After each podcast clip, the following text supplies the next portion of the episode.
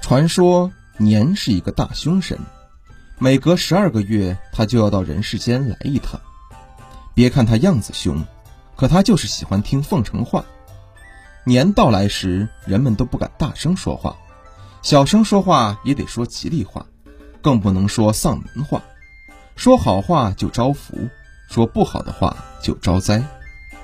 俗话说：“大年五经死个驴，不好也得说好。”过年这天就弄得人们好话连连，不好的话也得往好处说。比如年五经打了碗，就说岁岁平安；破了个饺子，就说挣了个饺子。这样说话年才能高兴。久而久之，人们习惯了，每到过年就得说年话。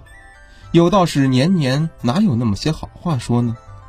何况还有些不会说话的，会说的有福。不会说话的又怎么办呢？有一个画匠生了两个儿子，都是半哑巴。儿子长大了都说不上媳妇，一到过年，爷仨就愁得唉声叹气。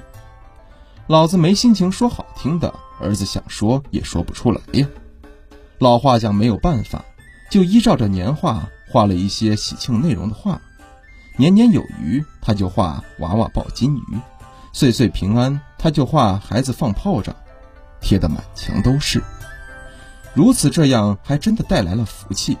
第二年，两个儿子都会说话了。再转过年，又都娶上了媳妇儿。老画匠乐的是四仰八叉的。